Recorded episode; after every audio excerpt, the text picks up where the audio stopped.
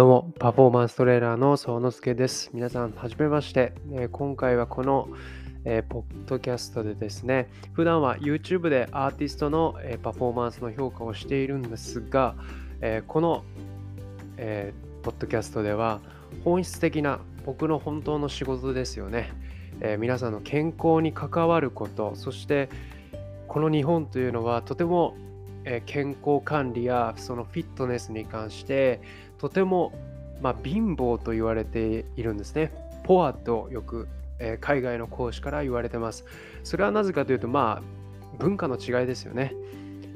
まあ、海外ですと自分の体は自分で守るという、まあ、意識がすごく高いからこそジムが安く使えたりとかジムの器具が開発されたりとかするんですが日本はまあ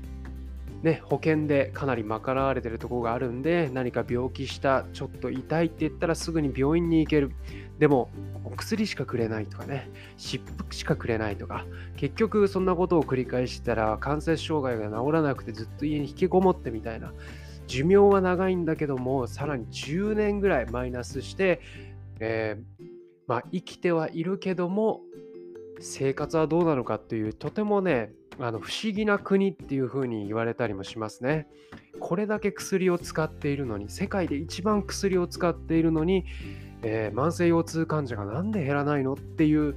言ったアメリカ人の方もいるぐらいそれぐらい日本という国は健康管理に関してあと予防医療ですね関してとてもまだまだ知識不足なのか行動に移せないのかすごくこう先に進めていない国ではあります。そしてこのコロナ禍に入って、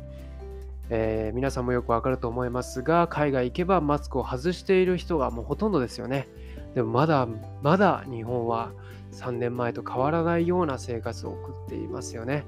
そこの違いだったりとかも少しお話できたらなと思います。えー、このポッドキャストではですね、よりちょっと本質的な話だったりとか、ちょっといろんな話をできたらと思うんですが、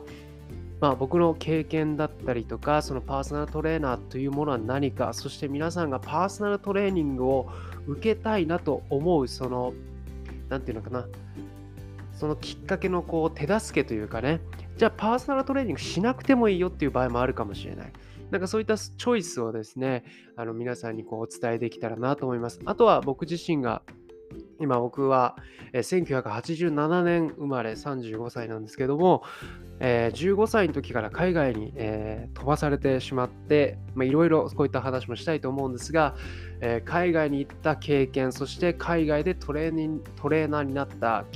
経験だったりとかそして海外で生活をして僕は15歳から、えー、オーストラリアの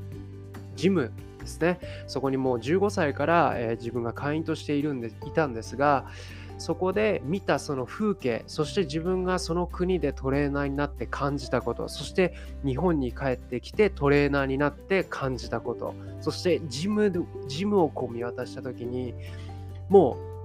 全然同じジムですけど全く違う環境であるんですね。それはお客さんのエネルギーのモチベーションだったり企業がどういうふうに運営してるかっていうそういった違いですよね。はい、そういったこともちょっと海外の経験とかもお話しできたらなと思います。そしてあのとてもねそのこのちゃんこのポッドキャストですねを通じてですねとにかくこの耳だけで入ってくる情報で皆さんをどう動かすかっていう僕のチャレンジでもあります。ですからこれはながら聞きをしつつもなんかちょっと多分皆さんにとってみたら、えー、日本人っていうのは本質が大嫌いな、えー、人種なんですね。皆さんテレビをつければ健康に関して優しい広告ばっかりでしょまあ、民放と言われる、えー、スポンサーがついてるようなこのテレビ放送っていうのはいわゆる本質を提供するとね、えー、つまらないんで視聴者が上がらないわけですよね。見てくれない。だからアメリカのマスコミにマスコミの信頼率って20%、30%ぐらいっていうふうに言われてるんですけども、日本って80%を超えるらしいです。これはもうデータが2018年か19年のデータだと思うんですが、ちょっとね、あの、はっきり覚えてないですが、つまりアメリカとかっていうのはそんなに信用しないです。テレビの情報とかを。よりその自分たちの身に起きていること、ビアリティだったりとか、そして、えー今大統領選のねやつやってますけどもああやって足を運んで大統領が今何を言ってるのか何をしようとしてるのかっていうのを自分たちの耳で聞くっていう風なやっぱり人種これも文化の違いがありますがまあこの健康に関してはとてもね優しい広告ばっかですよね。はい3ヶ月間でああだこうだはいこれを飲めば関節が治る。って言いつつも民放ではそう流れてるけど皆さん現実を見てみてください。僕がさっき言った、えー、病院に参列している年配の方々がいる、ね。えー、関節障害になったお子さんに処置をわからない。親御さんがわからない、ね、それで常に、えー、もうダイエットダイエットダイエット。あなたはいつダイエットをやめるんですか？っていうふうに常にダイエットをしようとしている何の目的を持ってやってるのか、まあ、そういったところももう何もかもむちゃくちゃな、えー、状態になっているのがこの日本です。えー、これから先考えなきゃいけないのが、えー、日本もこんな、ね、7割とか、え、負担してくれるような医療保険っていうものはこれからなくなるのではないかと言われていますよね。はい、そしてあともう一つもっともっと人間的なことを考えると、えー、僕らは僕とかは常に、えー、自分のお客さんには伝えているんですが、えー、クオリティオブライフって言って QOL ってありますよね。でアメリカではその QOL っていうものがアクティブな QOL つまりどんな年齢を重ねても常にアクティブでいることこのアクティブでいることっていうのは例えば皆さん温泉旅行行きたいな。で温泉旅行行く先に滝があるよね。綺麗な景色があるよね。ってありますよね。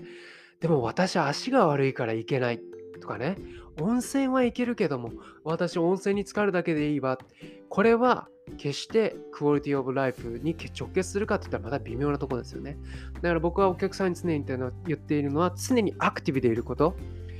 行く場所に制限をかけないマインドでいること。行く場所に制限がない体で生き続けることですね。こういったところを、え常に、えお客さんに伝えてますので、え決して僕のトレーニングを受けてくださいとかそういうことはもう本当に全くなくて僕の実際この声だったりとか情報を聞いて皆さんがどういうふうな行動を起こしてどういうふうな人生をこれからねあの過ごしていくかそして皆さんの人生がよりアクティブで明るくなっていくっていうところを目的としてあのこのポッドキャストをやりたいと思いますのであのぜひ、えー、聞いてください。それではまたね。